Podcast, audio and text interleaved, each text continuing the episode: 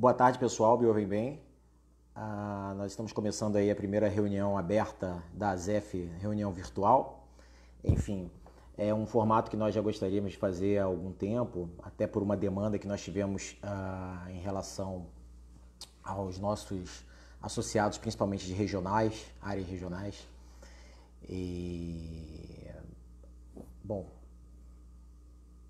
eu inicialmente queria aqui dizer, em nome da associação, pedir que vocês compartilhem esse vídeo e curtam a fanpage da ZEF para que a gente possa ter uma maior divulgação. A gente está começando essa live aqui agora, uh, hoje 11 de maio de 2020, meio-dia e 37. E a, a ideia é que a gente tenha lives permanentes, enfim, é, já tem sido uma demanda dos nossos associados, a gente tem recebido muito pedido, porque nesse momento de pandemia, onde a gente não pode fazer as reuniões é, presenciais como a gente fazia no escritório central em Botafogo, é uma oportunidade que a gente está tendo para poder estar tá mais perto de todo mundo e que a gente possa conversar, trocar informação e encurtar um pouco essa distância que ela se faz necessária nesse momento de pandemia e de isolamento social. É, eu queria pedir novamente para que vocês possam compartilhar ah, esse link da live para que mais pessoas possam ter acesso. A gente já está entrando aqui com informações e eu volto a dizer para vocês, a ideia de fazer uma live ah, da ZEF já era uma ideia dessa nova gestão, independente da pandemia. A pandemia só precipitou a ideia, porque havia uma demanda grande das áreas regionais para que a gente pudesse fazer essa uma reunião aberta nesse formato para poder ter um maior alcance de pessoas. E, enfim, a, inicialmente a gente está fazendo esse projeto hoje. A nossa data normalmente é nas sextas-feiras. A gente quis fazer um, um, projeto piloto hoje, uma ideia. A gente tem bastante informação aqui e, e é, a gente tem, enfim, vai receber perguntas. Tem alguém controlando as perguntas.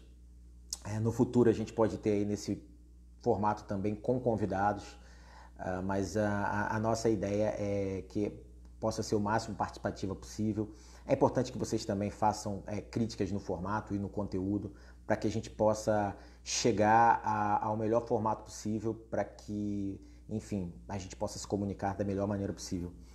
Uh, bom, eu vou começar dando alguns informes uh, a respeito de privatização e acordo coletivo e falar um pouquinho de PLR também. No final, o Felipe entra ah, com alguns detalhes, algumas perguntas possíveis de serem feitas nesse momento. Ah, bom, vou começar falando mais especificamente. Ah, eu, eu, volto a dizer para vocês, aqueles que puderem curtir a fanpage agora da ZEF e compartilhar ah, essa live, isso é muito importante para que a gente possa ter mais pessoas acessando e interagindo aqui com a gente nessa live. Eu fiz um roteirinho aqui, como eu faço normalmente nas reuniões abertas do escritório central.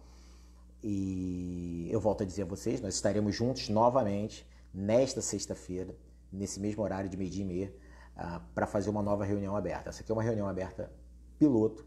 A gente tem bons informes aqui para dar e depois a gente vai manter a regularidade em todas as sextas-feiras. Óbvio que a gente está fazendo todo um, um processo de atualização tecnológica na ZF para poder estar tá mais próximo dos associados tanto os do escritório central quanto os das áreas regionais.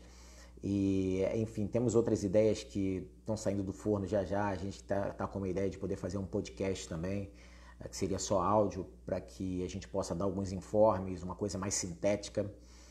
E, obviamente, como falei também, essa reunião aberta não vai ser no futuro só uma reunião de informes.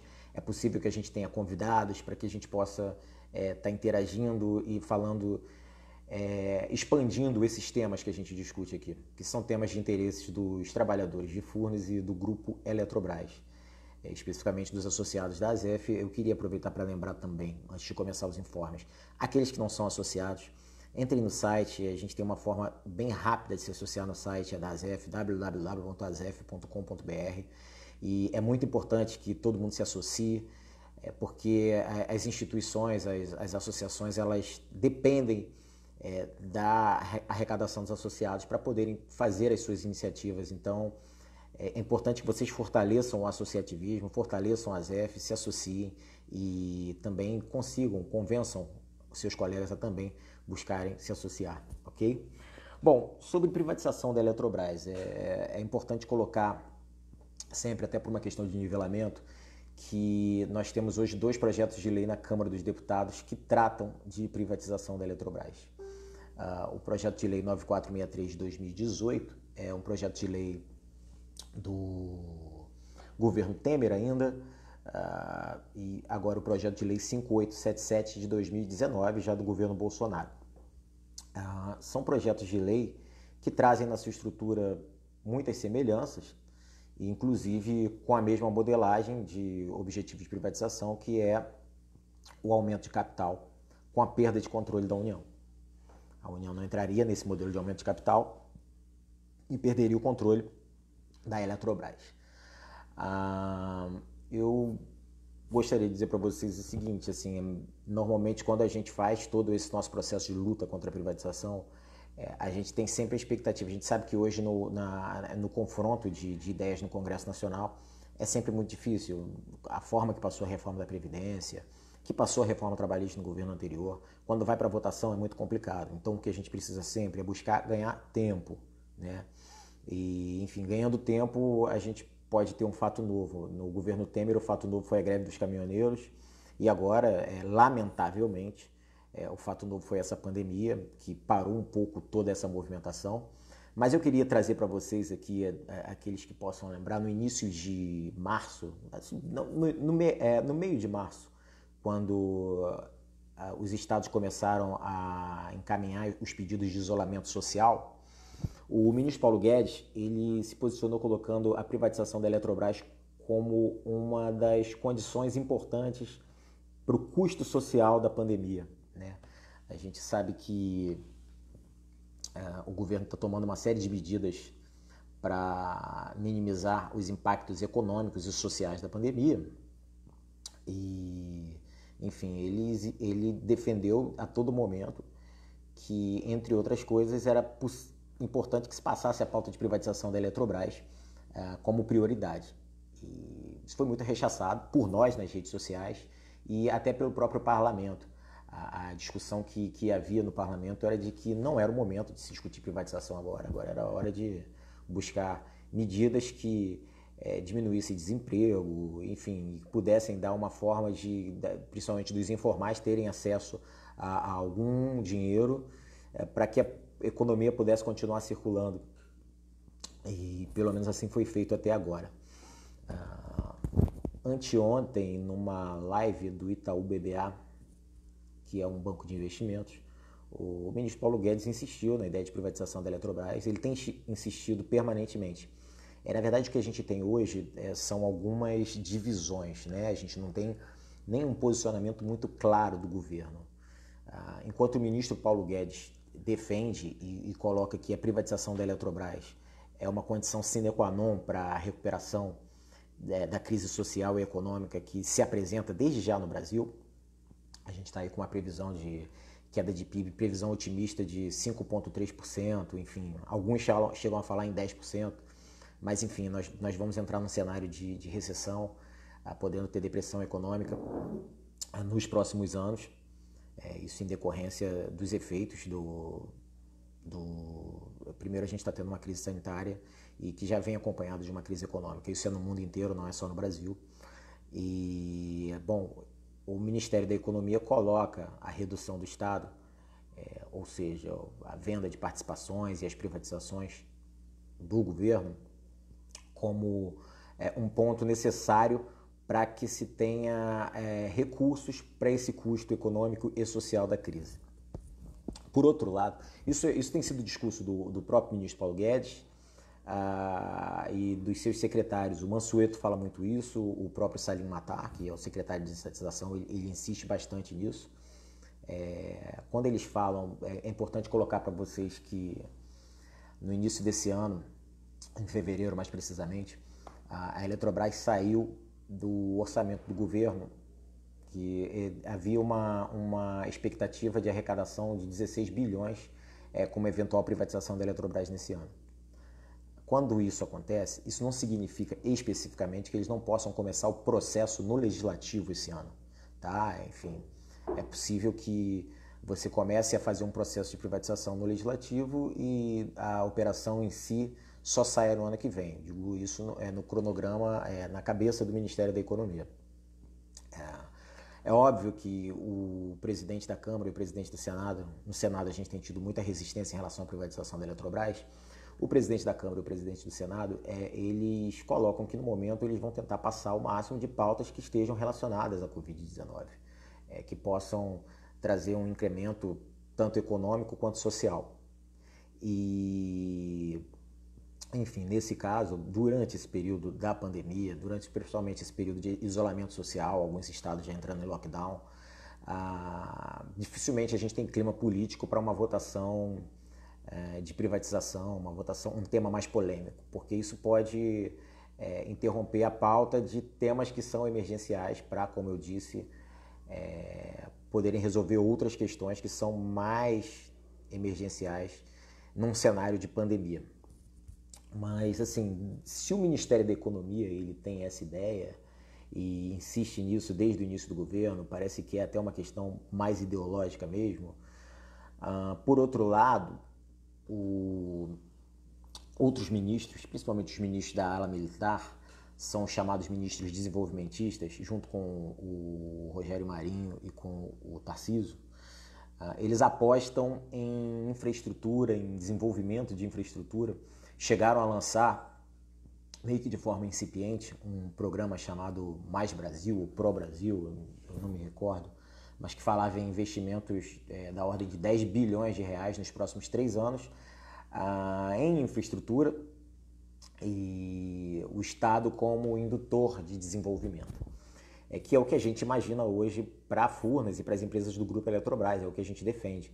Ah, nós temos um endividamento muito baixo, as taxas de juros estão baixas, é hora de voltar a investir para que a gente possa gerar emprego no Brasil. Então a gente vê um pouco esse conflito ah, de uma ala mais desenvolvimentista do governo com a ala mais liberal do governo né? E a gente não tem ainda um caminho certo. Os projetos de lei estão lá. É, há uma ideia de que eles não sejam votados ainda nesse período de pandemia, mas há uma forçação de barra do Ministério da Economia para que isso volte à pauta o quanto antes. Por outro lado, é, surge esse cenário novo de, de ministros que entendem que é importante que o Estado coloque, faça investimentos, que a mão do Estado é importante nesse momento para geração de empregos, enfim, e as obras de infraestrutura elas sempre foram grandes geradoras de emprego. É, num momento como esse que a gente vai ter é, naturalmente, inevitavelmente, é, muito desemprego, é, recomeçar o país com, com infraestrutura pode ser um bom caminho e, enfim, vai ser esse duelo de, de entre ministros e a gente não sabe exatamente quem vai ter é, mais poder na hora de dar as cartadas. Agora, é, não custa lembrar também que o, o prestígio que o Ministério da Economia tem agora dentro desse governo é, nós interpretamos como é, algo que possa ser também relacionado a evitar um maior enfraquecimento político, porque a gente teve uma queda, a queda de dois ministros recentemente, que eram ministros considerados fortes no governo, o ministro da Saúde e o ministro da Justiça.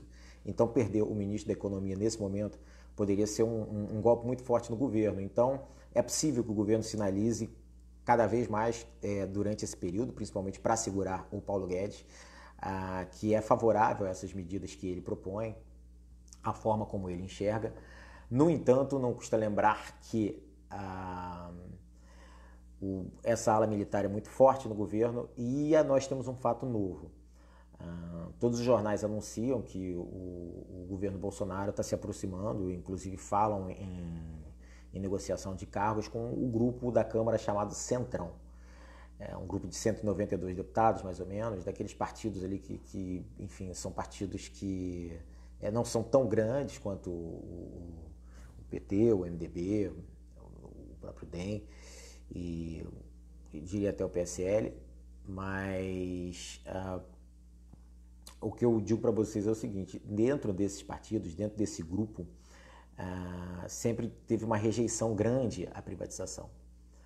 E, então eu posso dizer para vocês que nesse momento o Centrão acaba sendo um apoio na luta contra a privatização.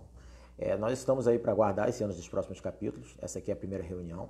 Na próxima sexta-feira a gente vai ter mais detalhes, uh, pode ter mais detalhes sobre essa pauta.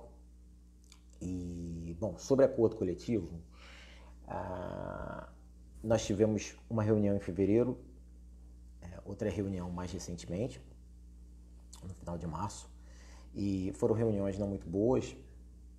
Vocês puderam observar nos boletins, é, as propostas da Eletrobras elas são todas de é, cortes de cláusula e, enfim, o que a gente tem visto em relação à Eletrobras para acordo coletivo não tem sido muito positivo.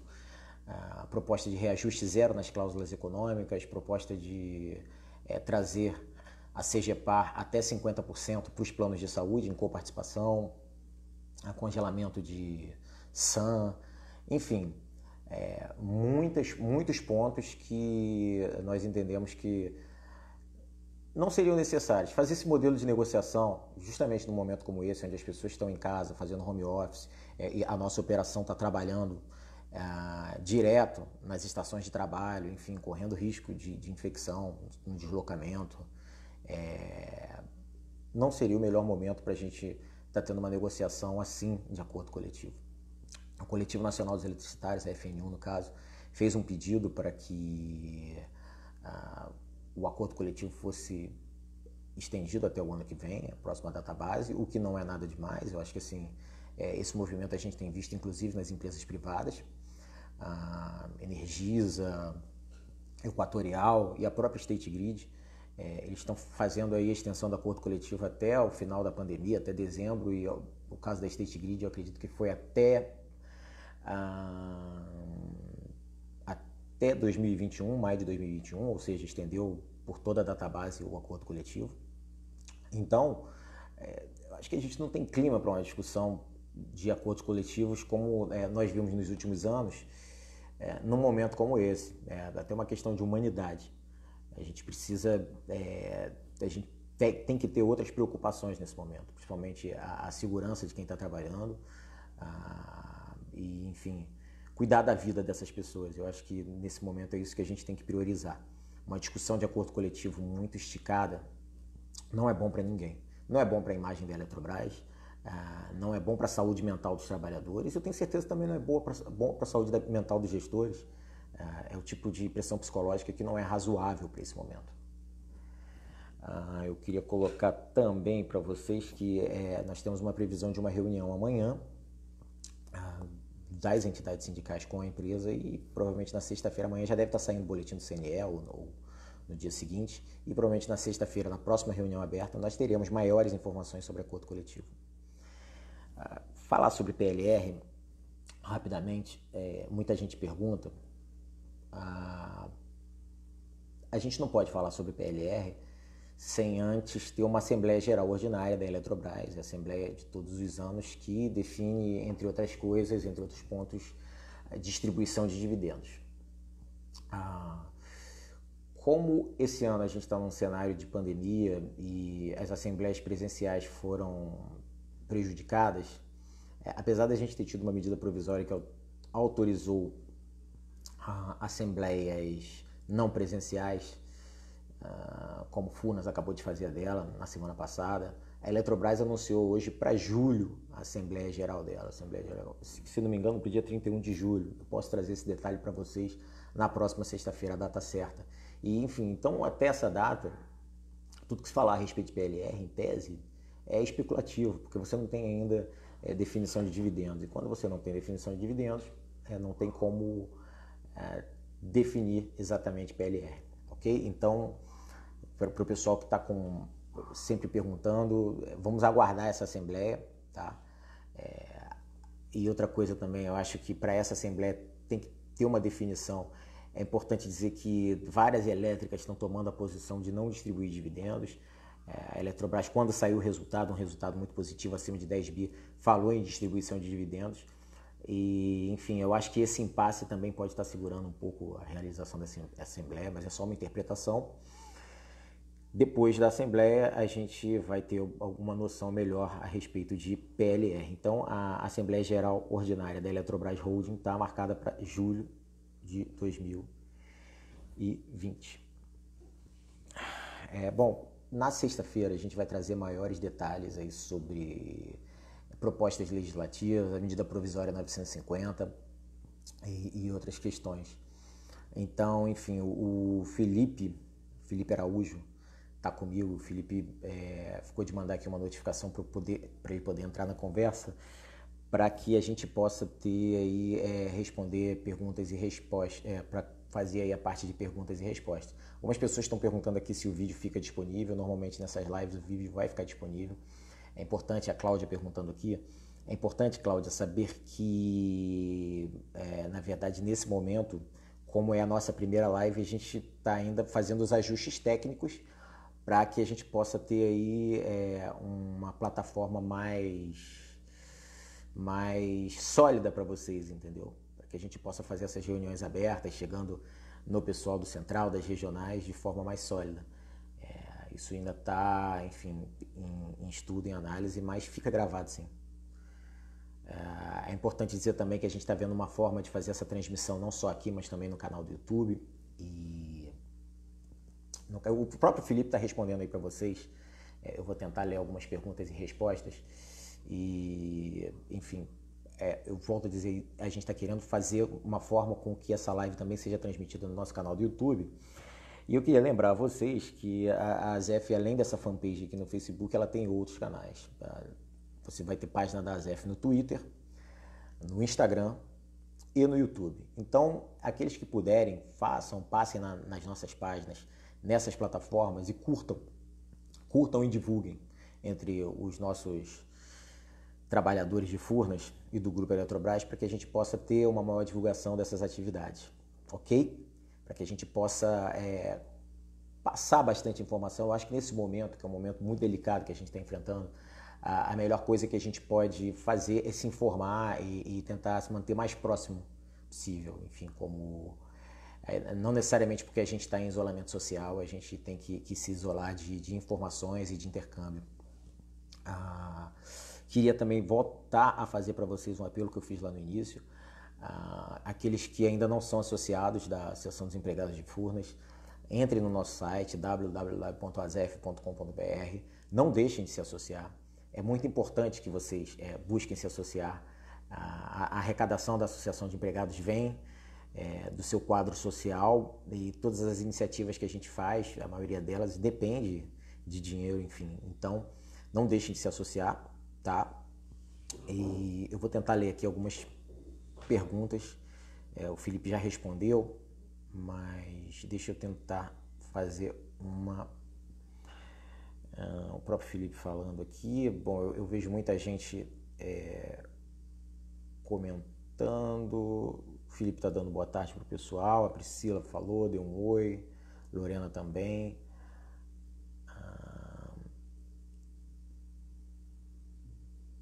Bom, é, é, tem muita gente perguntando sobre. É um assunto que a gente vai falar melhor na sexta-feira, mas sobre nova sede e adiantamento de 13 terceiro.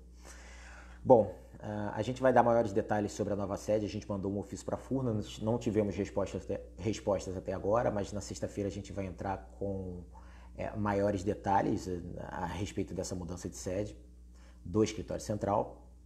E sobre 13 terceiro, ah, nós também enviamos um ofício para Furnas, o, o, Coletivo Nacional dos Eletricitários, FNU, enviou um ofício para a Eletrobras perguntando sobre o adiantamento do 13º. 13º, para aqueles que tiram férias, é, você pode pedir o adiantamento do 13º. No caso específico é, daqueles que não tiraram férias, o que consta em acordo coletivo é que a Eletrobras e as empresas do grupo, acordo coletivo nacional, podem pagar esse 13 terceiro até julho, tá? De, de acordo com a disponibilidade de caixa, mas é podem e de acordo com a disponibilidade de caixa. Ah, as informações que nós temos é de que, enfim, nós estamos com disponibilidade de caixa, pelo menos em Furnas, isso é o que eu tenho ouvido falar, não tenho os números, mas não foi feito o pagamento. Nós vamos continuar insistindo para que a gente possa ter o, o o, o, pagamento o quanto antes, principalmente num momento como esse, onde está todo mundo enfrentando é, dificuldades de diversos níveis. É, é, é, importante que a gente possa contar com, com esse apoio, com esse suporte. E, enfim, Eu queria é, agradecer a todos que participaram dessa reunião aberta. Na verdade, assim, a gente vai tentar fazer uma. Né, eu, tem mais gente aqui falando de 13 terceiro, eu acho que, que ficou claro, Vladimir. Uh, a gente vai tentar fazer, essa, a gente vai fazer essas reuniões abertas sempre nas, nas sextas-feiras, tá? E sempre ao meio-dia e meio. E, enfim, nós vamos tentar de todas as formas responder todas as perguntas de vocês. Aquelas perguntas que não forem feitas aqui hoje, se vocês quiserem, podem fazer pelo nosso e-mail, reuniãoazef.gmail.com. Então, é, fiquem bem, fiquem em casa, tá? Muito cuidado. Caso saiam, por favor, usem máscara. É, sigam todas as recomendações das autoridades sanitárias e tenham muito cuidado nesse momento. É muito importante que a gente é, cuide de nós e dos nossos para que isso passe o quanto antes e para que a gente possa voltar a se reunir presencialmente, que é, é a forma que a gente prefere de resolver as coisas, enfim, né? É, é como nós, principalmente latinos, preferimos estar, sempre em, de forma presencial. Mas no momento, enquanto isso não acontecer, nós estaremos aqui ah, todas as sextas-feiras, hoje é, excepcionalmente na segunda-feira, nós estaremos aqui todas as sextas-feiras para fazer a nossa reunião aberta e trazer informações, trocar informações, responder dúvidas, perguntas. Estaremos sempre à disposição. Contem com a ZEF. Um grande abraço a vocês e ótima semana. Valeu, gente!